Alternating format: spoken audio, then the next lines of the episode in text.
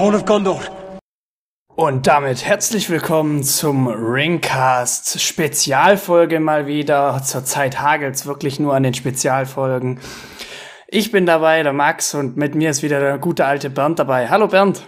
Hallo Max und hallo liebe Zuhörer. Ja, genau. Hallo und herzlich willkommen wieder zusammen. Ja, wir sind wieder mal wieder zu zweit unterwegs. Nur die Osterfeiertage dünnen das Team ein bisschen aus, aber nichtsdestotrotz, der harte Kern bleibt bestehen. Alles für den Ringcast. Ähm, ja, und was ist denn heute unser Thema, Bernd? Wir haben uns natürlich wieder ein Special ausgesucht. Das Buch bearbeiten wir eigentlich immer nur zu viert.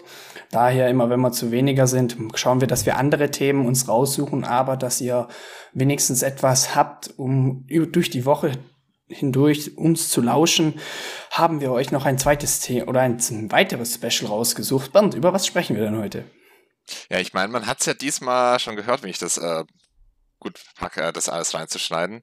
Und zwar, wir werden über das äh, Horn von Gondor sprechen.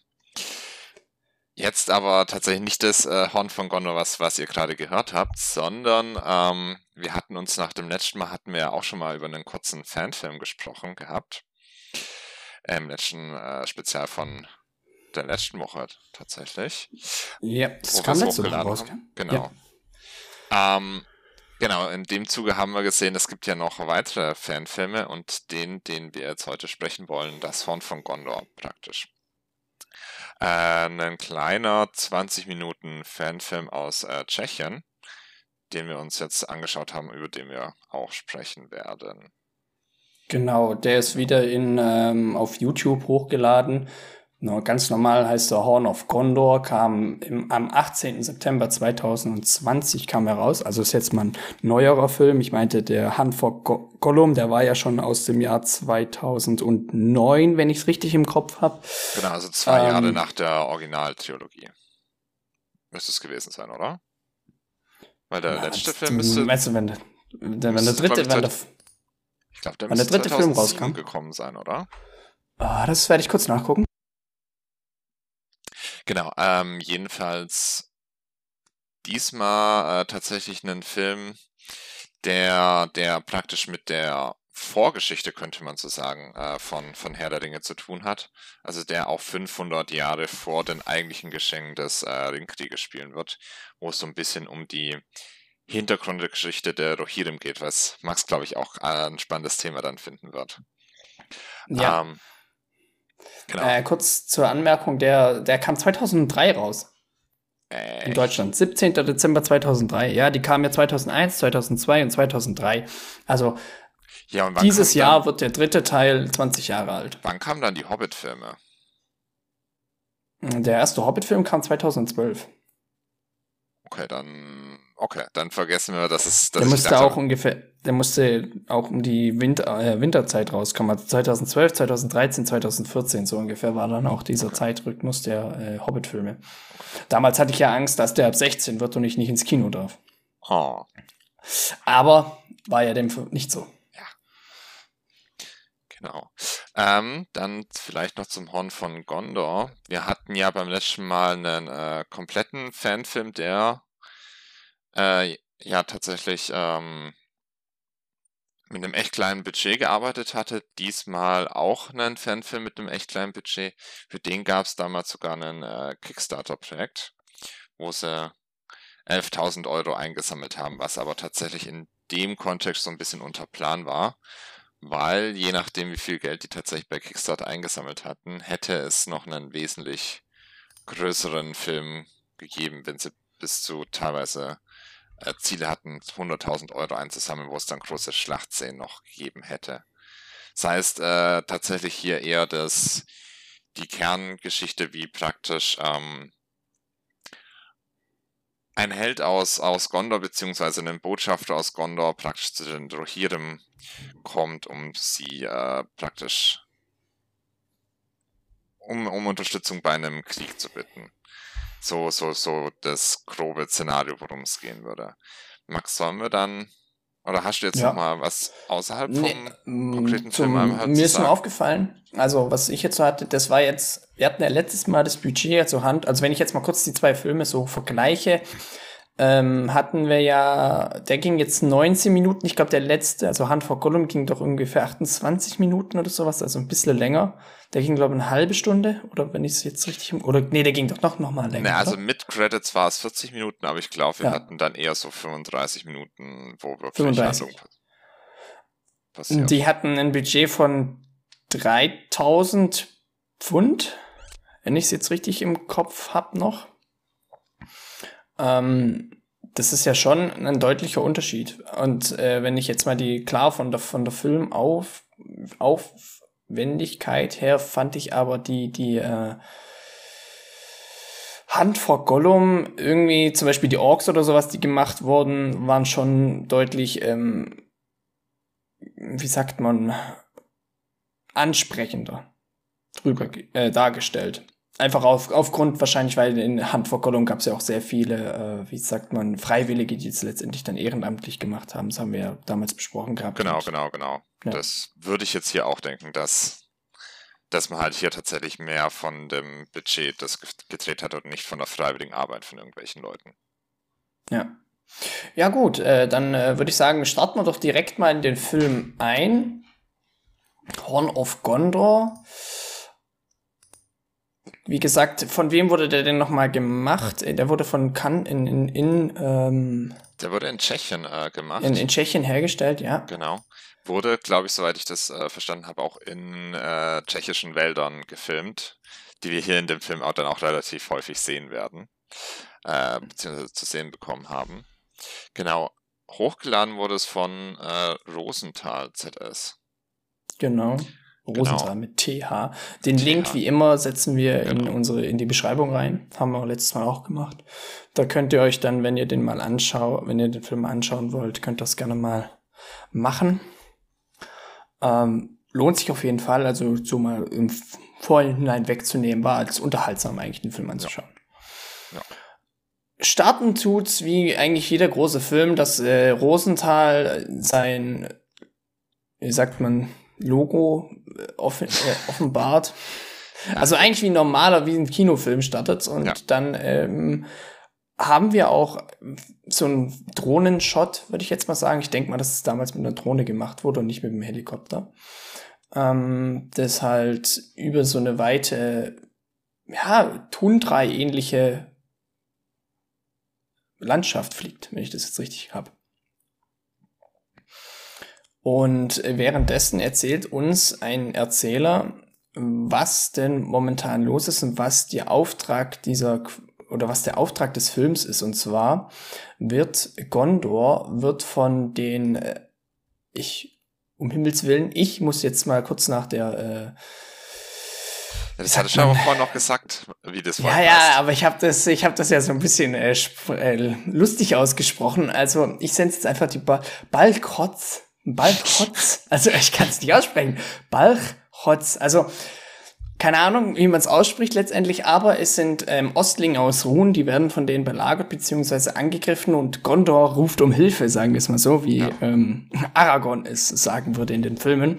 Also Gondor ruft um Hilfe und daher der jetzige Steward of Gondor, also der Trostes von Gondor, äh, Xirion oder Kirion, ähm, ruft dann letztendlich um Hilfe und es entsendet sechs Reiter, wenn ich es richtig weiß, ähm, in die in die in den Ach. Norden, Genau. in, in die ähm, Täler des Anduin, um dort halt die äh, vermeintlichen Freunde, die, die Rohirrim, der Gon, also von Gondor zu finden. Also nicht nach Rohan, darum geht's eben darum in diesem Film, sondern dass die, äh, dass die Reiter von Gondor Richtung in, in den Norden entsandt werden, in die Täler des Anduin. Äh, vielleicht, um noch ein bisschen Kontext zu haben, Ruhen wird, äh, glaube ich, nicht jeder wissen, wo das genau liegt. Das muss man sich praktisch vorstellen. Das sind im Osten die Ebenen, die praktisch nördlich von Mordor sind. Also praktisch das Gebirge, das ja Mordor eingrenzt und praktisch nördlich von diesem Gebirge, wo es dann Richtung diese, diese weiten Flächen bis Dol Guldur geht. Das ist doch praktisch Ruhen, also da, wo die... Nee, das ist Wilderland. Ruhn Also ist, ist ähm, dann nochmal nördlich von Dol Guldur. Dol Guldur ist ja mitten in Düsterwald drin. Also du hast, wenn wir es jetzt sehen, du hast einmal den, du hast den, den, den. Genau, den aber ich meine, ich mein, wenn ich es mir jetzt von der Höhe vorstelle, weil dort wurde. Von der Höhe, ja, von der Höhe her ungefähr schon, aber dann halt eigentlich östlich einfach von, von, von östlich vom Düsterwald. Östlich vom Düsterwald haben wir Ruhen. Da haben wir dann auch noch das Meer von Ruhen oder Sea of Rune, also es ist einfach ein ganz großer See, würde ich jetzt mal sagen. Man sagt ja auch das Schwarze Meer, obwohl, ja, gut, so ungefähr wird es sein, haben wir dieses Meer von Ruhen und dort ist dann letztendlich die großen Weiten von Ruhen und dort kommen dann auch ähm, die Ost Ostlinge her, wo dann aber auch zum Beispiel gesagt wird, ich glaube in der Rings of Power Serie wurde das mal kurz benannt, dass äh, die östlichen Sachen eher ein bisschen Sauron ja, mehr angetan sind oder beziehungsweise dem Mordor mehr angetan sind als jetzt der ähm, Westen. Und daher sind halt dort die, die Ostlinge, die dann ja anfangen, Gondor zu anzugreifen und ähm, auch zu belagern.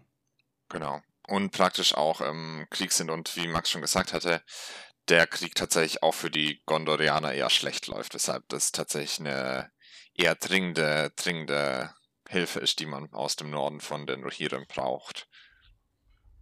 Aber äh, was auch ein sehr gefährlicher Weg ist, weil es wird uns praktisch in diesem Anfangsteil, wo so ein bisschen der Erzähler uns praktisch einleitet, sieht man die sechs, äh, also im Film werden sie als Ritter bezeichnet, also praktisch die, die, was aber ja dann eher so Art Botschafter sein sollen, die praktisch nach Norden ziehen, dass dieser Weg tatsächlich ziemlich gefährlich ist.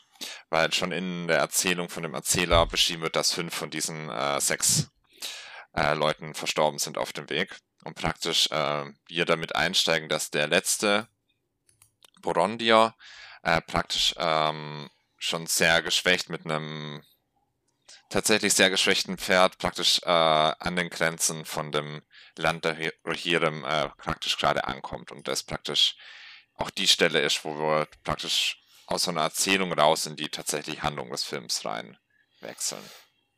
Genau. Ähm, wenn ich nochmal kurz zu den Ballchotz, Ballchotz, ja. Es ist schwierig auszusprechen.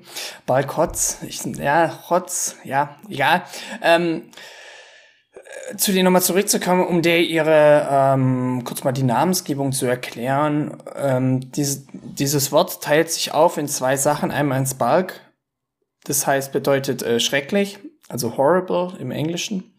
Und ähm, Hoth wie eigentlich der in, in Star Wars geschriebene Wüstenplanet Hoth äh, auf Horde. Und also es bedeutet einfach, dass es ja schreckliche Horde sozusagen ist so die, die Namensgebung der, des Volkes. Äh, heißt, man kann sich so ein bisschen vorstellen, äh, wahrscheinlich an so einem historischen Beispiel an Mongolen orientiert, oder? Also, also praktisch so aus so Reiterhorden, die aus dem tatsächlich aus dem Osten dann über. Ja, ob es jetzt weiter sind, das sehen wir ja jetzt gar nicht fast. Also, ähm, Okay. Das haben wir Aber jetzt also, kaum. Also ich meine, ja. ich, ich hätte es mir tatsächlich als Reiterhorden vorgestellt, weil das, so wie ich das verstanden habe, in diesem Osten ja einfach dann irgendwann riesige Graslandschaften mit, mit Nomaden irgendwann kommen. Deswegen, ja, aber nicht, nicht nur, also äh, nicht nur. Da gibt's dann auch Wälder, Berge. Also es ist okay. nicht nur äh, Steppe und Ebene und Tundra. Also nicht so wie, wie der. Ähm, du hast es jetzt ungefähr so vorgestellt, wie zum Beispiel der Film startet, oder? Mit so einer weiten Tundra. Mäßig. Nein, weil. Also, eine, also beziehungsweise im Film, das ist ja auch, äh, wo es startet ja nicht unbedingt eine Tundra, weil eine Tundra ja. meint ja, ja wo es dann nochmal, also Heide in einer Heide.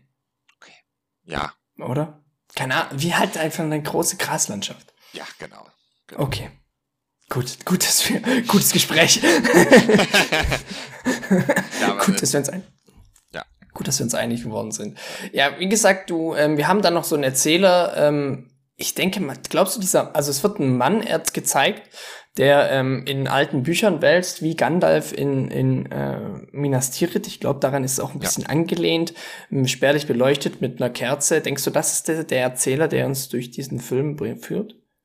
Ja, denke okay. ich, weil er beschreibt ja auch praktisch äh, in diesen Einleitungssätzen da, die Geschichten, die er jetzt erzählen wird, das sind äh, Dinge, die 500 Jahre vor der Krönung äh, König Elisars, also praktisch vor dem Ringkrieg stattgefunden haben. Also ich würde davon ausgehen, dass das praktisch so die Geschichte, die dann in Gondor äh, aufgeschrieben wurde zu dieser, zu dieser Heldentat, die wir dann ja noch sehen werden. Ja. Ähm, wir haben dann, letztendlich wird es dann ja gezeigt, wir haben die, die sechs Reiter, wie du gesagt hattest, und dann haben wir wieder so einen Kartenshot, was ich immer richtig schön, richtig schön finde. Wenn, wie, was ich an, an Rings of Power auch so schön fand, am Anfang auf jeden Fall von der Serie. Als er ähm, sich noch die Mühe dazu gegeben hatte, eine Karte zu zeichnen. ja, genau. Wenn äh, die Karte so gezeigt wird und letztendlich wird dann gezeigt, wo geht die Reise hin und dort geht's eben Richtung Norden. Ähm, von, ja, huch, was habe ich jetzt gemacht? Egal. Ähm, in den Norden, in die Täler des Anduin. Und wo dann letztendlich die Reiter eben hinführen und wo du dann auch eben gesagt hattest, äh, der Weg ist gefährlich und dann sehen wir auch schon so einen Ostling, denke ich mal, also so ein, ich nenne sie jetzt Ostlinge aus Ruhen, so, da muss ich den Namen nicht aussprechen, ähm, weil zuerst hatte ich gedacht, Herr im Himmel, wenn das ein Ork darstellen soll, dann ist es aber echt. Dann wird's ganz schön wild. Weil er sieht halt, ja, wie kann man es vergleichen? Er sieht halt ein bisschen aus wie ein, ähm, ja, wie ein Indianer fast. Von der, von der, von der, vom Make-up her. Also vom, okay. ja, oder nicht? Wie hast du die Irokesen vorgestellt? Ungefähr so. Schweigen. Okay, also wenn man sich äh, vorstellen, ja gut. Also, äh, also äh, hätte ich jetzt persönlich nicht gesagt, weil im Zweifelsfall das dann halt eine sehr, sehr wie sagt man das jetzt? Äh, also wenn man sich vorstellen würde, wie so ein ganz klischeehafter ja, Indianer mit äh, vielleicht aussehen sollte, dann okay. Klischeehaft, das meine ich, ja. Okay, ja, dann, dann könnte ich da vielleicht mitgehen. Also er hat äh, auf jeden Fall so einen komischen, nicht Nasenring, sondern so äh, durchstochene Nase mit so zwei praktisch Hörnern nach links ja, und rechts. Wie so ein Knochen, der immer durch die Nase geht. Genau, genau. Und praktisch halt äh, schwarz angemalten Teil auf seinem Gesicht. Gesichtsbemalung, ja. Ja. Mit so einem gleichen Strich äh, weiß drin. Also das ja, könnte man, könnte man schon sagen, dass es so einen klischeehaften Indianer vielleicht darstellen soll. Also so, ja, also so daran inspiriert. So, ja, oder halt einfach ureinwohnermäßig. Und dann äh, sehen wir auch letztendlich den Shot mit den äh, drei Verstorbenen. Auf jeden Fall, wir sehen drei, nicht fünf, drei verstorbenen äh, Reitern, aber es wird eben von der Erzähler jetzt gesagt, dass eben nur einer bis jetzt überlebt oder einer überlebt. Genau. Beziehungsweise das überlebt hat, dorthin zu kommen, wo die Ruhirim sozusagen sein sollen. Ähm, zwar einer ist davon mit drei Pfeilen durchlöchert, der andere ist, glaube ich, denke ich mal, erschlagen. Also man sieht jetzt nicht irgendwie ähm, irgendwie einen, einen Pfeil oder sowas, der aus einem rausragt. Und der letzte, der letzte, den man dann sieht, ist dann letztendlich auch mit einem Pfeil erschossen worden. Es erinnert mich ein bisschen an die ähm, Peter Jackson äh, Szene, wo Isildur seinen Ring verliert. So ein bisschen wird es auch dargestellt, dass das so ein, ja, ich glaube schon, dass sie sich daran äh, orientiert haben. Aber Weil. Das, das, müsste ja rein theoretisch gesehen ja auch in derselben Region dann äh, spielen, ja. wo praktisch Isildurs genau. äh, gestorben ist, beziehungsweise sein Herr von Orks ja, also äh, im Ork-Hinterhalt geraten ist, als er auf dem Weg nach Arnor war. Ja, genau, das könnte man äh, rein theoretisch so sehen. Wir wissen natürlich nicht genau, wo jetzt letztendlich dieses, ähm, wo die Reiter dort verstorben sind, das wissen wir nicht. Aber es könnte derselbe oder dieselbe Region sein. Ja. Die, die Schwertelfelder. Genau. Schwertelfelder waren's. Genau. Gut, weiter geht's dann mit einem Shot nochmal von dem, von der Graslandschaft. Horn of Gondor wird dann groß eingespielt spielt ab Minute 2,50. Ich hab's hier gerade. Ja. Naja. ähm, und dann geht's eben los mit der Handlung, dass unser Protagonist und wie heißt denn unser Protagonist? Borondia. Genau. Borondia. Borondia, den gibt's auch wirklich. Also, die, um mal kurz das hier Ganze, ähm, das ist ein Fanfilm, aber der basiert auf den Unfinished Tales von Tolkien, aus einem, aus, auf einer Kurzgeschichte in den Unfinished Tales. Und das finde ich eigentlich eine sehr coole Idee, dass wenn du sagst, okay, komm, wir machen einen Fanfilm, wir machen den auch wirklich jetzt, wie zum Beispiel Hand for Gollum, war ja auch basierend auf einer richtigen Geschichte, beziehungsweise auf einem Ereignis, das sich in Herr der Ringe ähm, ereignet hatte oder halt äh, zwischen Hobbit und Herr der Ringe. Und jetzt haben wir hier nochmal was, was wirklich noch weiter hin, ja, nach vorne geht. Und ich muss sagen, so nach und nach, wir haben es ja jetzt mit diesen ganzen, das Warner Brothers und das New Line Cinema haben ja die Rechte jetzt von den Filmen. Und so nach und nach diese Fanfilme, vielleicht orientieren sie sich auch vielleicht ein bisschen daran, weil das wäre natürlich auch ein, ein Film, der interessant wäre. Wie kommt's zu diesem? Man könnte daraus einen ganzen Film machen. Wie konnte, wie kommen die Rohirrim nach Rohan letztendlich? Mhm. Ja, ich meine, der neue Animationsfilm äh, ja gut, aber ja. der spielt ja praktisch dann eher schon, wenn die Rohirrim in Rohan sind. Ja. Okay. Der ja, soll, glaube ich, von äh, Helm Hammerhand handeln. Ja, okay, dann War of the Rohirrim heißt er, glaube ich. Im genau, genau. Ja. Dann würde er aber theoretisch zwischen dem Fanfilm und der Originaltheologie spielen. Also da, da nochmal dazwischen. Ja. Genau. Ähm, genau, wir sind ja jetzt ja praktisch äh, mit unserem Borondia angekommen da sehen wir als erstes, äh, sein Pferd bricht einfach mal unter ihm zusammen und äh, als er sich dann genauer anschaut, sieht er auch, das ist praktisch eine Verwundung, die das Pferd auf dem Weg erlitten hat, weshalb äh, die jetzt immer noch ganz schön, äh, also nicht so sieht gut aussieht. Sieht ein bisschen schwarz aus, ja. Sieht ja. ein bisschen schwarz aus, also ich glaube irgendwie, wahrscheinlich irgendwie vergiftet oder sowas. Ja. Und wir auch sehen, also die Reise ist auch an Borondia beziehungsweise seinem Pferd nicht äh, spurlos vorbeigegangen. Und er bleibt dann auch erstmal bei seinem Pferd und versucht es, glaube ich, so ein bisschen äh, gesund zu pflegen. Was klappt aber, ja gut. ja, klappt ja gut. Max sagt schon. Ähm, er, er bleibt dann praktisch einen Tag bei seinem Pferd und als er dann ähm, nach der nächsten Nacht wieder aufwacht und zu seinem Pferd hingeht, dann sieht er auch, dass äh, das atmet nicht mehr. Das ist komplett regungslos da einfach liegen geblieben und er zieht praktisch dann äh, zu Fuß alleine weiter. Was auch äh, so nicht unbedingt äh, so gut läuft. Also er, er kämpft sich zwar ein bisschen durch so eine äh, dann leicht hügelige Landschaft durch und stürzt dann auch äh, praktisch auf diese hügeligen Landschaft und merkt halt auch, er weiß jetzt nicht unbedingt, wo er jetzt noch hin soll, weil er ist ja eigentlich schon an der Grenze zu den Rohirrim äh, als er praktisch dann auf so eine Anhöhe klettert und sieht da, sieht er halt ganz viel Wald und sonst schon halt gar nichts an, schon eventuelle Zivilisation, an der er sich orientieren könnte. Okay. Genau, und auf dieser äh, Anhöhe, wo er praktisch äh, drüber über den Wald hinausschaut, da kommt ihm dann praktisch auch so ein äh, kleiner Einfall, beziehungsweise er, er merkt einen Wind, der dann praktisch auf, auf, äh, aufzieht, der praktisch direkt aus dem Süden kommt. Äh, Max, ist das denn irgendwas Bekanntes, dieser, dieser Wind, der ihm da praktisch ent, entgegenkommt?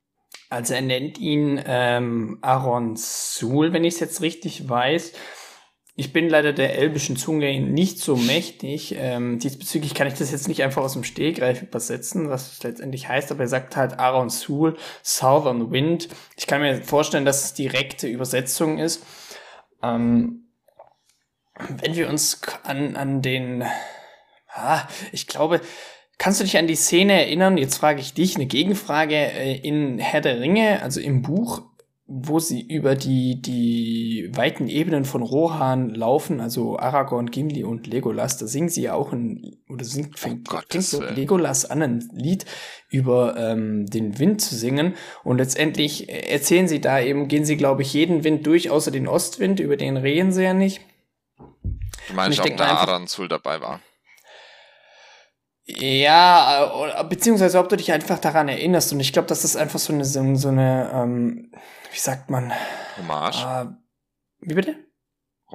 Hommage müsste dann das. Also ja, dass du so was Spirituelles im Leben hast. Das ist Ach so, so, so eine Art spirituelle ähm, Leidenschaft gezogen auf den Wind hat, dass der Südwind halt, weil er kommt aus dem Süden, er ist, ähm, kommt aus dem, ja, kommt aus dem Süden, das ist ja. sein Heimatwind sozusagen, und dass er ihm diesbezüglich hilft. Und ihm fällt dann eben ein, weshalb auch letztendlich der Film Horn of Gondor heißt, weil er nimmt dann eben das Horn oder hat ein Horn bei sich dran und ähm, stößt dann in das Horn, weshalb dann welche, wodurch dann halt der, der, ähm, der Wind es unterstützt, den, den Ton weiter fortzutragen. Genau, genau, das praktisch. Das seine Hoffnung ist, ja. dass äh, praktisch damit die Rohirrim auf ihn aufmerksam werden, weil er nicht weiß, wie sie, wie er sie finden kann, dass sie praktisch ihn dann einfach finden. Äh, genau, er wird dann auch äh, durch diesen, durch dieses Horn relativ schnell gefunden. Halt nur nicht von den Leuten, die er, die er unbedingt gerne gehabt hätte, sondern wir sehen dann zum ersten Mal die drei Verfolger von ihm. Ähm, ein Balachut-Person, also ein Krieger ja, aus. Ein, ein, ein Ostling aus Ruhn. Ein Ostling aus Ruhn, genau. Und ich denke, das sollen zwei Orks sein, die ihn ja. begleiten, oder? Ja ja. die, die praktisch ähm, äh, ein kleines Lager aufgeschlagen hatten und soweit ich das gesehen habe, auch gerade damit beschäftigt waren, ihre Jagdbeute, also äh, Jagdbeute im Sinne von was zu essen, äh, vorzubereiten. Und als sie das Horn hören, halt direkt ihr Lager abbrechen und auf die, auf die Suche nach ihm, nach unserem äh, Helden Borondir gehen. Genau. Nämlich in der Geschichte ist es so, dass ähm, diese sechs Reiter werden jeweils in Paaren losgeschickt vom, ähm, vom Truchsess. Und eben Borondir und sein Kumpane kommen eben in den Hinterhalt. Und äh, sein Kumpane verstirbt aufgrund ähm, eines Pfeils. Und das, das sehen wir jetzt nicht in dem, in dem Film, das finde ich ein bisschen schade. Aber das würde so ein bisschen noch, gut, die hatten natürlich auch ihr Budget, aber ähm, das würde so ein bisschen noch ein bisschen die, die, diese, diesen Konflikt zwischen der, zwischen den, den Antagonisten, dieser, dieser Horde, also dem, den ähm, Ostling aus Ruhn und den zwei Orks darstellen und Borondir. Auf jeden Fall überlebt Borondir halt diesen, diesen Hinterhalt und ähm, ja, sie setzen dann somit die Jagd nach fort nach ihm. Ja. Nachdem sie halt den Hornstoß dann hören. Genau. Ähm, wir sehen dann auch praktisch als äh, nächste Szene, dass äh, Borondir von dieser Anhöhe, wo er das Horn benutzt hatte, wieder runterklettert und dann praktisch auf der Lichtung auch schon der, äh, der Ostling steht und ihn praktisch anschaut. Und wir, und ich in dem ersten Moment gedacht habe, wieso stellt sich der Ostling jetzt so, so offensichtlich hin, wieso greift er nicht aus dem Hinterhalt an? Und ja. äh, der Film tatsächlich direkt danach äh, auch klar macht, die, die hatten den Gedanken auch, der Ostling ist praktisch nur eine Ablenkung, weil hinter ihm kommen dann praktisch die Orks und greifen ihn überraschend äh, einer der Orks mit einer Steinschleuder an, der, der praktisch den Stein auch direkt an seinen äh, Kopf äh, ranbringt. Also beziehungsweise direkt gegen seinen Kopf schießt und äh, Borondi auch erstmal zu Boden also beziehungsweise angeschlagen ist von dem, von dem Stein, der ihn dann am Kopf erwischt. Und dann praktisch auch äh, praktisch der Ostling von vorne und die beiden Orks von hinten und von der Seite auf ihn anstürmen und der Kampf anfängt. Genau. Ähm, was mir gerade noch eingefallen ist, bevor wir jetzt kurz zu den Kampf springen, mir ist ein Filmfehler aufgefallen. Und zwar, ähm, wo er eben in den Horn, in das Horn stößt, beziehungsweise davor, wo er eben sozusagen mit dem Wind redet, spricht er mit dem Wind, aber dann wird, wird er eben einmal oben auf dem Stein, auf dem Berg gezeigt und dann wird er auf einmal innerhalb des Waldes, Waldes gezeigt, obwohl es immer noch dieselbe Szene darstellen soll. Also da waren, haben sie, ähm, ist auf, war Borondi auf einmal an zwei Orten. Ah, das ist mir gar nicht aufgefallen. Ja. Okay. Ähm, genau. Auf jeden Fall, äh, der eine Ork mit seiner Steinschleuder, der greift dann von hinten an, der Ostling von vorne. Also Boron, der geht auch eigentlich direkt zu Boden. Also er bekommt seinen, den Stein an Kopf, an Hinterkopf und fällt dann direkt zu Boden und schafft es dann noch im letzten Moment wieder aufzustehen und den Angriff des, ähm, des, des Ostlings aus Ruhen eben an abzuwehren. Und ein zweiter Ork greift dann von der Seite an, indem er mit Speeren auf ihn wirft, den er gekonnt ausweicht. Das stimmt vorher. Ähm, genau, und dann haben wir praktisch auch eine relativ lange Kampfszene. Ja. Ähm, wenn wir jetzt mal kurz den Vergleich zu, zu dem Aragorn-Film äh, ziehen, beziehungsweise also zu Hand vor Gollum. Ach, zu Hand vor, ja. Oder halt äh, tatsächlich zu den Kämpfen in den Originaltrilogien.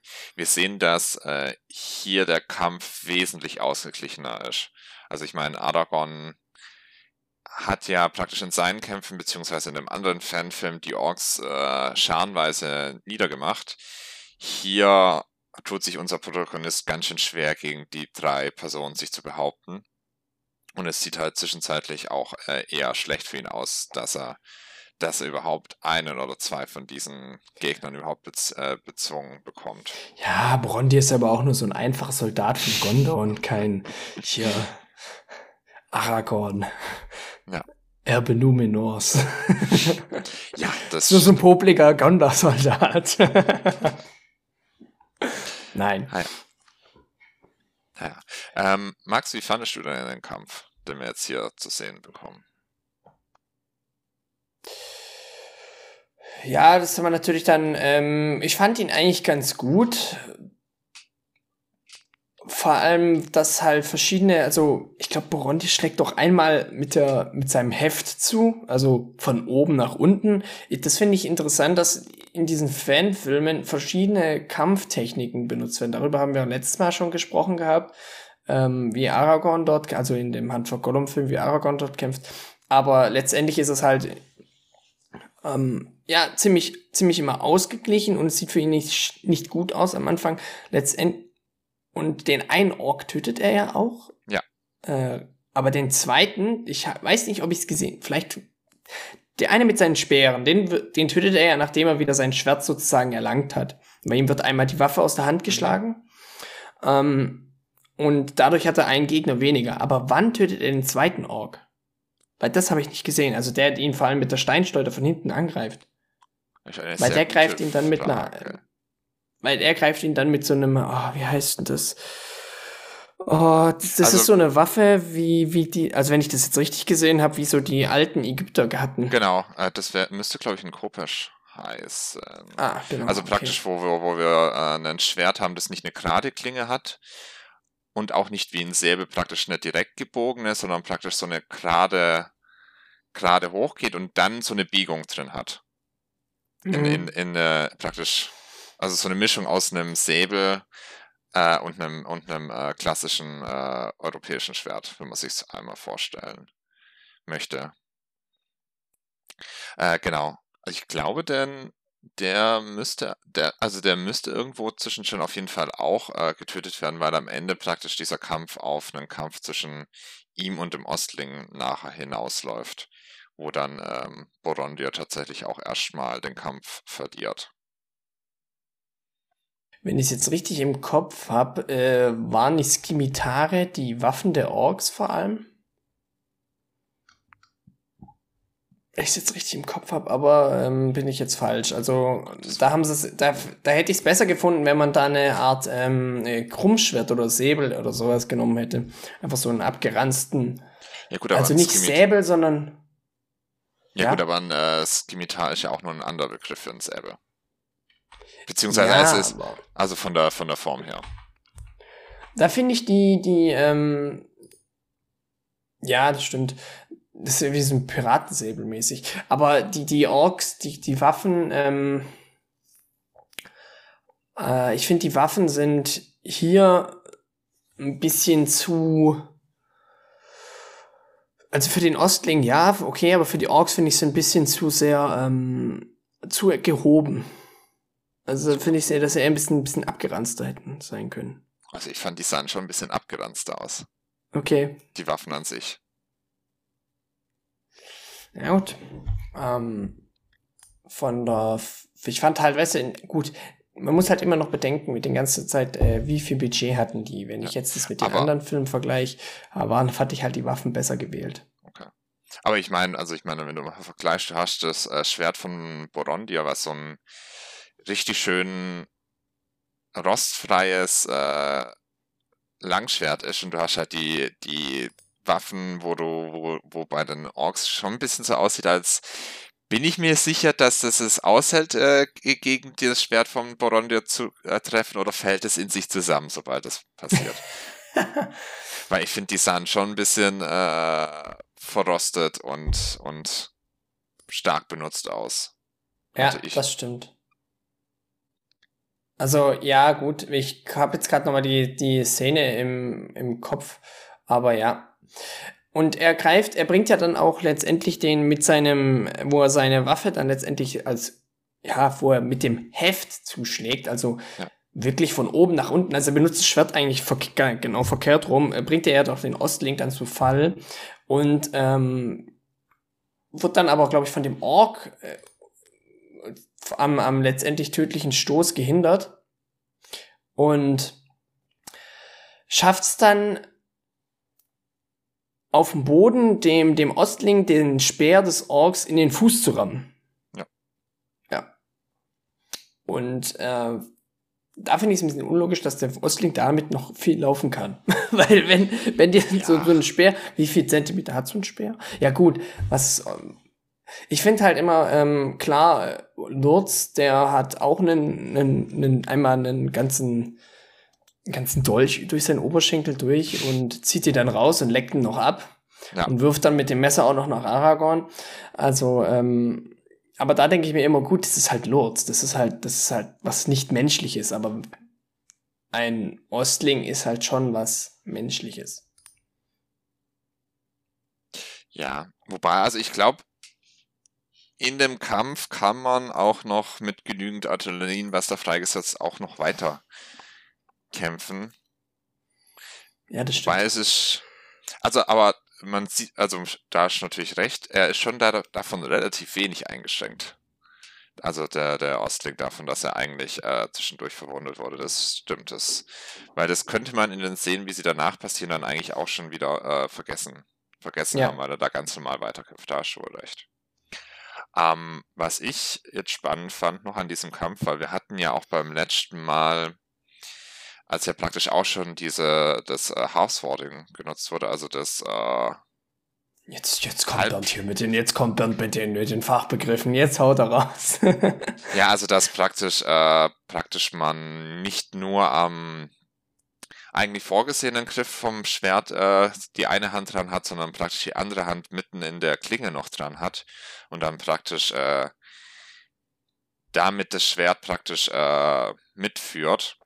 Hatte ich ja beim letzten Mal gemeint, das ist ja eine tatsächlich existierende Kampfart, weil man ähm, das auch gebraucht hat, wenn man praktisch gegen, gegen äh, gerüstete also gegen, ja. äh, also wenn man selbst, also gepanzerte Ritter halt, also wirklich Vollplattenrüstung. Genau, also vor allem gegen gepanzerte Ritter, weil du praktisch ja mit einem ähm, mit dem Schwingen der Waffe ja relativ wenig weit kommst, sondern gezielt die Schwachstellen von so einer Rüstung äh, treffen musst. Also praktisch so unter die Achseln oder äh, die Stellen, wo praktisch am, am Nacken oder bei den Augen nicht gut geschützt sind oder, oder praktisch an noch andere Stellen. Und deswegen es mehr Sinn macht, praktisch damit genauer zustoßen zu können. Oder halt, was, äh, was hier auch gezeigt wurde, praktisch das Schwert falsch umzunehmen und das Schwert praktisch zu einem Art ähm, Knüppel ist jetzt Knüppel ist das falsche Wort. Was Keule? Ja, es Morgenstern? gibt. Ja, das, was ein Morgenstern ist als äh, Waffengattung. Also was, äh, was Mace auf Englisch heißt. Ich, ja, jedenfalls äh, praktisch. Mace auf Englisch. was Mace auf Deutsch heißt. Also praktisch äh, eine Waffe, wo man damit Schaden anrichtet, dass man praktisch. Äh, eine, eine Hiebwaffe einfach. Ja, also einen Unterschied halt zu einer, zu, ja, also im Unterschied zu man, Ja, genau das. Also im Unterschied, also dass man halt praktisch keine, keine, die Person nicht äh, damit schneidet, sondern dass man praktisch äh, mit der ganzen Wucht praktisch irgendwas äh, darunterliegendes äh, hervorruft an Schäden. Also praktisch ähm, in dem Fall einfach eine Gehirnerschütterung, genau, Knochenbrüche, Gehirnerschütterung, was halt äh, praktisch durch eine Rüstung eher schlecht geschützt wird. Oder beziehungsweise einfacher auszuhebeln ist, wenn die Person keine, keine Ahnung, irgendwas drunter hat, um den Schlag zu dämpfen, das halt fehlt. Was tatsächlich, habe ich dann nach unserer letzten Folge auch mal nachgeschaut, tatsächlich äh, in mittelalterlichen Anleitungen sogar vor, äh, mitgegeben wird, dass man sowas benutzt, also praktisch das Schwert äh, falsch umhält, wenn man als unbewaffneter äh, so, äh, Kämpfer gegen einen, äh, gegen, als, als ungerüsteter Kämpfer gegen einen äh, gerüsteten Kämpfer mit einem Schwert ähm, praktisch äh, in Konfrontation kommt, dass man das Ding einfach wirklich als Streitkolben eher mit dem Knauf nutzt, weil du damit halt wirklich Schaden anrichtest. Sei es dann, um halt praktisch so einen Treffer am Kopf zu landen, dass du halt äh, praktisch den Gegner damit K.O. schlägst oder halt soweit eine Geschirnerschütterung oder ähnliches hervorrufst, dass du dann ähnlich äh, gut weit äh, auf Augenhöhe kämpfen kannst und nicht so arg im Nachteil bist. Wenn du jetzt aber, sagen wir mal, ein wirklich gut geschärftes Schwert hast, dann wird es ja auch relativ schwierig, das andersrum zu halten, wenn ich das jetzt nicht so richtig. Ja, das schon, aber tatsächlich sind halt die Schwerter an diesen Scheiden halt relativ schlecht geschliffen gewesen, beziehungsweise es gab explizite Schwerter, wo man dann tatsächlich Stellen so, in, gar in der nicht geschärft also, hat. In der, ähm Es gab äh, Schwerter, wo in der Scheide dann praktisch äh, ganz stumpfe Stellen waren weil man explizit mitgedacht hatte. Ja gut, in, de, in der Scheide kannst du es ja halten, aber wenn du es halt aus der Scheide entfernst, dann wird es halt. Äh, also praktisch, Entschuldigung, äh, Ach so. in, in der Klinge stumpfe Stellen gab. Okay. Dass man es dort halten konnte, beziehungsweise auch oft. Dann rutscht, die, rutschte ab. Aua! ja.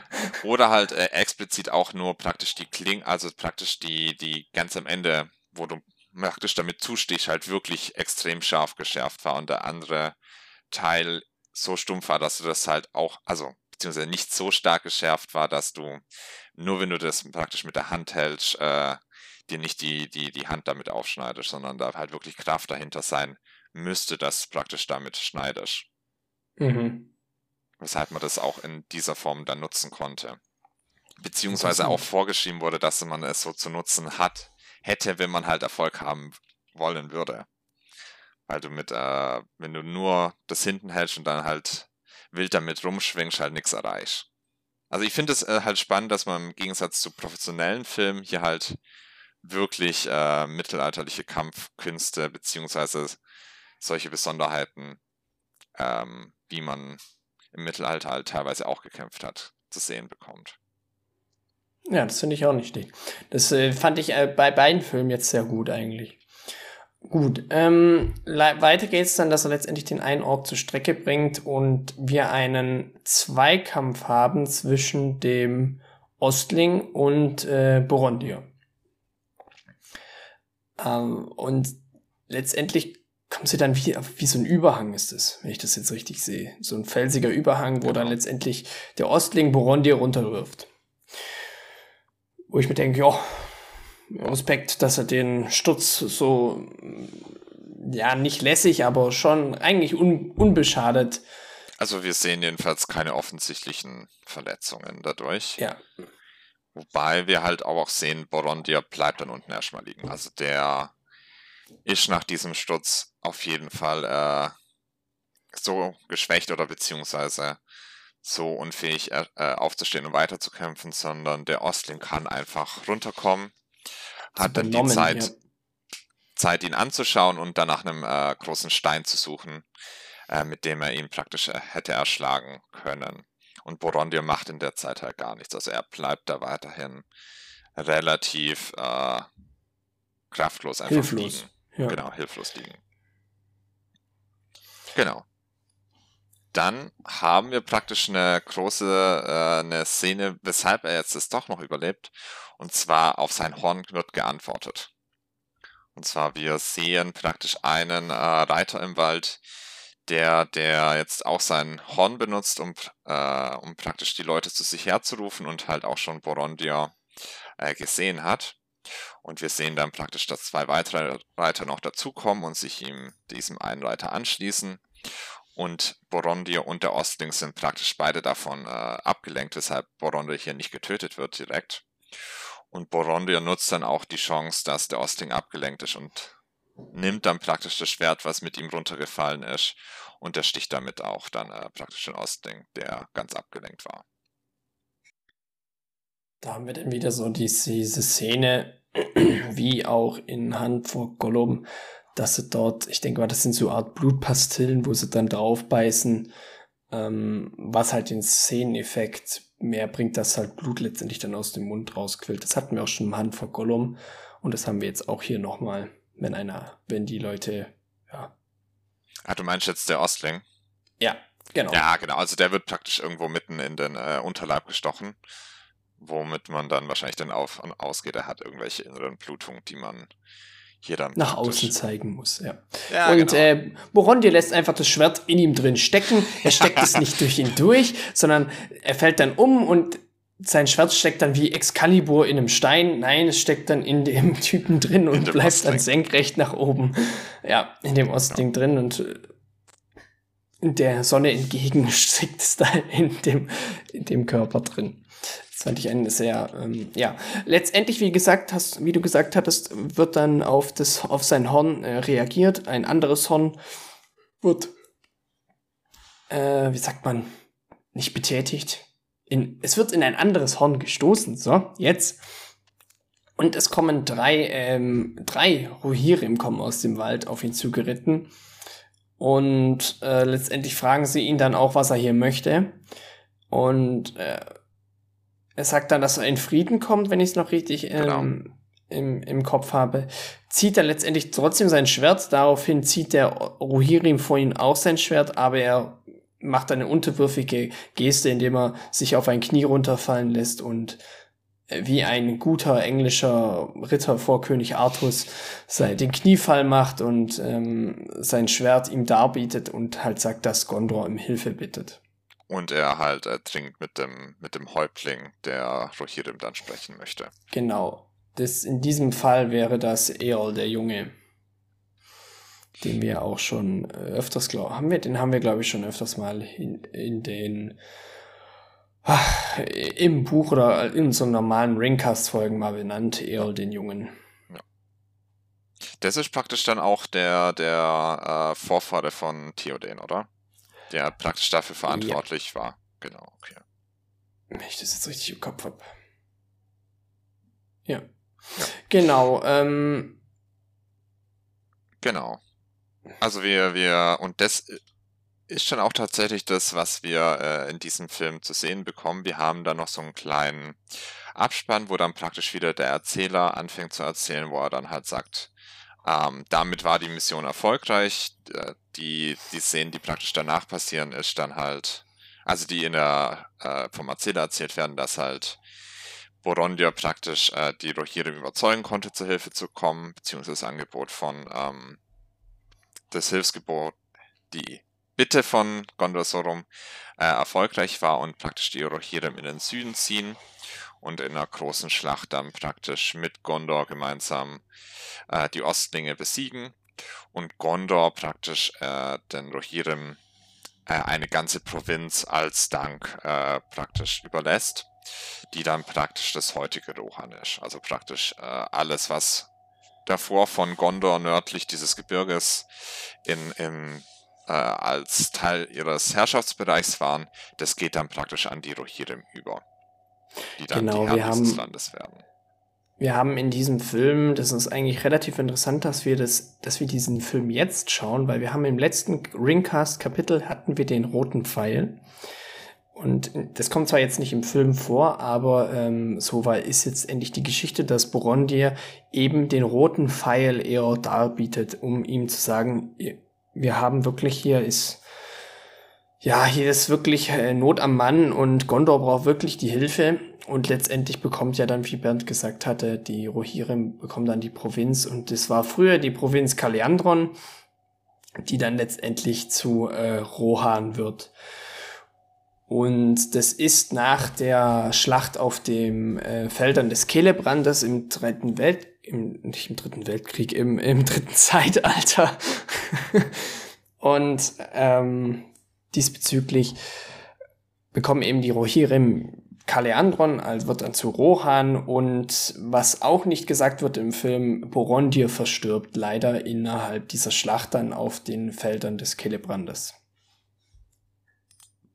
Und das ist sozusagen die Geschichte des Borondir. Borondir gibt's auch als Charakter in äh, Lord of the Rings Online. Ah, okay. Ja. Aber spielt Lord of the Rings Online nicht während des dritten Zeitalters? Mm, Dachte Doch. ich jedenfalls. Dann, Doch, dann also ich weiß halt nicht, ich spiele selber nicht, aber ich weiß, ah, okay. dass es den Charakter gibt. Okay. Äh, also ich meine natürlich, äh, das spielt ja beides im dritten Zeitalter. Ich meinte natürlich äh, gegen Ende des dritten Zeitalters, wenn dann praktisch der Ringkrieg ist, weil ich dachte, in Lord of the Rings Online gibt es dann auch praktisch schon äh, Isengard mit, äh, das, äh, mit, den, mit den mit den Orks, die dann schon unterwegs sind, was ja dann wesentlich später der Fall sein wird. ja, ich glaube, du kannst spielst auch irgendwie die Schlachten nach, geht auch. Also, wenn man es genau nimmt, müsste er rein theoretisch tot sein. Aber Seit mehreren hundert Jahren. Vielleicht gibt es auch einen neuen Borondir, keine Ahnung, okay, der halt okay, so okay, heißt. Oder es gibt halt verschiedene Zeitlinien, das wissen wir jetzt halt beide nicht so genau. Oder Paralleluniversen. Okay, nein, stopp, wir sind hier. Genau, und damit letzt, endet letztendlich dann der Film. Und ja, Bernd, kurz mal deine Frage, wie, mal nicht, wie fandest du das Kapitel, sondern wie fandest du denn diesen kleinen Kurzfilm? Um ihn kurz zusammenzufassen, als ja, kurz um mal kurz, eine Meinung zu sagen. Ja. Allgemein. Also ich fand ihn, fand ihn eigentlich schon ganz nett. Auf einer Skala von 1 bis 10. Oh, das 1 ist schlecht, 10 ist, 10 ist sehr gut abnormal. Besser als Peter Jackson-Verfilmung. ja, dann eher so eine 6, 7. Also es, es war jetzt kein. Also äh, er hat mich jetzt nicht so restlos begeistert. Mhm. Im Vergleich zu, von, zu Hand of Gollum fand ich Hand of Gollum tatsächlich besser. Ja, kann ich unterschreiben. Ich finde, man hat halt gemerkt, äh, die hatten mal mehr geplant. Das hatte ich, glaube ich, vorhin auch gesagt. Also der, das Kickstarter-Ziel, was sie hatten, das ist halt gerade so erfüllt worden für, für das, äh, dass man den Film überhaupt machen kann. Aber man, also ich finde, die Geschichte hört halt viel zu früh auf. Weil ich es jetzt noch interessant gefunden hätte, mindestens zu sehen, dass Borondia praktisch bei dem, äh, bei dem Häuptling der Rohirrim vorspricht. Das finde ich, das wäre ein schöner Abschluss für diesen Film ge gewesen, der mir jetzt halt komplett gefehlt hat. Und ich finde, damit die Handlung nicht so wirklich abgeschlossen, dass jetzt praktisch er nur die Rohirrim gesehen hat und wow, er hat die Rohirrim gesehen, aber ich würd, würde jetzt noch gern sehen und seine Mission war erfolgreich. Ja. Der endet so abrupt, der Film. Ja. Finde ich. Ja. Aber ähm, ich persönlich fand den jetzt auch, also wenn ich jetzt vergleichen würde, äh, Hand for Gollum und Horn of Gondor, fand ich Hand for Gollum auch besser. Ähm, ich kann jetzt gar nicht direkt sagen, weshalb. Ich fand halt irgendwie die Stimmung letztendlich besser und die Figuren besser umgesetzt. Also die Orks fand ich sahen jetzt nicht so orkmäßig aus, wie sie hätten sein können. Da fand ich sie besser umgesetzt in den Hand for Gollum Filmen. Aber letztendlich fand ich ihn, war er unterhaltsam und das ist letztendlich für, für mich immer ein Kriterium, ob der Film gut oder schlecht ist. Wenn der Film mich einigermaßen unterhält und ich eigentlich ihn, ja, jetzt nicht irgendwie ausmache oder sonst was dann, oder sag, boah, wie lange brauchst du denn noch, dann war das schon okay. Ich würde ihn jetzt auf so eine Skala auf so eine 5 einordnen oder sowas. Hand vor Gollum fand ich deutlich besser. Aber äh, ja, war gut, war unterhaltsam. Und Jetzt letztendlich passiert ja auch nicht viel. Ja, das stimmt. Wenn du wirklich nimmst. Es sind ja letztendlich sind 19 Minuten. Davon haben wir aber vier Minuten Abspann. Das heißt 15 Minuten letztendlich wirklich nur reine Film-Action. Ja. ja. Jetzt ist nur die Frage, wie findest du es im Vergleich zur Ringe der Macht? Weil ich meine, da haben wir relativ ähnliche Probleme. Wir haben da 40 Minuten Folgen, wo nichts Relevantes passiert. Bernd, man kann von der Serie halten, was man will. Wir haben praktisch äh, die, den letzten Teil der Serie, wo praktisch das, äh, das Spannende, was, was einen noch interessiert hätte, auch in kurz abgehandelt wird. Ja gut, ich fand die, ich habe die Serie trotzdem gerne geschaut, um es nur mal kurz hier zu sagen. Ich fand, ich, ich fand die Serie jetzt gar nicht so kacke. Sie hat mich unterhalten. Punkt. Okay. Aber was war jetzt denn besser, Max? Da, da will ich jetzt schon noch eine Antwort haben. Als die Serie und der, und der Voll Kurzfilm. Du willst eine ja. Serie vergleichen mit einem Kurzfilm, der gerade mal 15 Minuten Spielzeit hat. Dann ähm, fand ich sogar fast die Serie besser. Weil du einfach mehr, ähm, ja, ja gut, wenn ich jetzt sage, mehr Handlung. Man diese, durfte, diese, Kurzfilm, diese Kurzfilme das, äh, leben. Galadriel beim Reiten zuschauen. Ja, gut. diese eine Szene. Ähm, wenn man die, die Kurzfilme leben ja immer davon, dass hier relativ wenig geredet wird und äh, dass du eine lange Kampfszene drin hast. Also die beiden, die wir jetzt angeschaut haben, ja. Ja. Und es fehlt mir so ein bisschen. Das, also von mir kann der, kann der Film auch ein bisschen länger gehen. Gut, da, dreiviertel Stunde. Da kannst du natürlich nicht viel reinmachen. Obwohl beim, bei Hand vor Gollum wurde noch deutlich mehr gesprochen als hier. Ja, das stimmt voll. Und ich meine, wir haben Gollum. Das ist ja schon nochmal ein Pluspunkt. Gut, ähm, dann würde ich sagen, äh, haben wir soweit alles gesagt zu dem Kurzfilm. Hast du noch irgendwas, das wir miteinander besprechen wollen? Gut, ja, also, dann äh, kann ich nur noch mal kurz Eigenwerbung für uns machen. Also wie immer könnt ihr uns gerne anschreiben auf Instagram und äh, wenn ihr irgendwelche Themenvorschläge habt, wenn ihr eine Idee habt, worüber wir auch mal eine Spezialfolge machen könnten, über was wir uns unterhalten, wenn ihr irgendwelche Fragen habt oder sonst was, könnt ihr uns gerne auf, ähm, auf Instagram direkt nach möchten anschreiben oder könnt uns auch eine E-Mail zukommen lassen, findet ihr alles in der Folgenbeschreibung hört gerne auch mal bei unseren anderen Folgen rein zum äh, Buch. Das sind dann immer die Ringcast-Folgen. Wir haben, sind jetzt im fünften Teil, äh, fünften Buch, nicht im fünften Teil, im fünften Buch sind wir jetzt angekommen. So ungefähr eben auch jetzt zur Belagerung von Minas Tirith ist, glaube ich, das nächste ähm, Kapitel, das wir besprechen. Und ja, dann mache ich noch was. Ja, ja was vielleicht sagen? noch für die, die äh, uns hier auf Spotify hören. Äh, stimmt, genau. Kleiner Hinweis, äh, Spotify hat ja jetzt neue, so neue Funktionen, dass man äh, mit den, mit den Erstellern von den Podcasts interagieren kann. Die haben wir jetzt auch mal bei der letzten Sonderfolge schon mal eingestellt gehabt, dass man da äh, mit uns interagieren könnte. Da könnt ihr auch mal, wenn ihr auf Spotify uns anhört, einfach mal reinschauen. Das wäre auch vielleicht ganz nett. Genau, die, da haben wir nämlich eine kleine Umfrage drin, ähm, ich denke mal, das wird man hier auch nochmal drunter machen. Es werden ungefähr dieselben Fragen sein und da könnt ihr ganz gerne drauf mal antworten, wie ihr interagiert, ob ihr den Film schon kanntet oder und so weiter. Das werdet ihr dann sehen. Wir würden uns auf jeden Fall dort über eine Rückmeldung freuen. Gut, dann mache ich noch kurz äh, Werbung noch für uns. Wir sind äh, auf den Tolkien-Tagen vertreten. Das ist nämlich gerade in der Planung.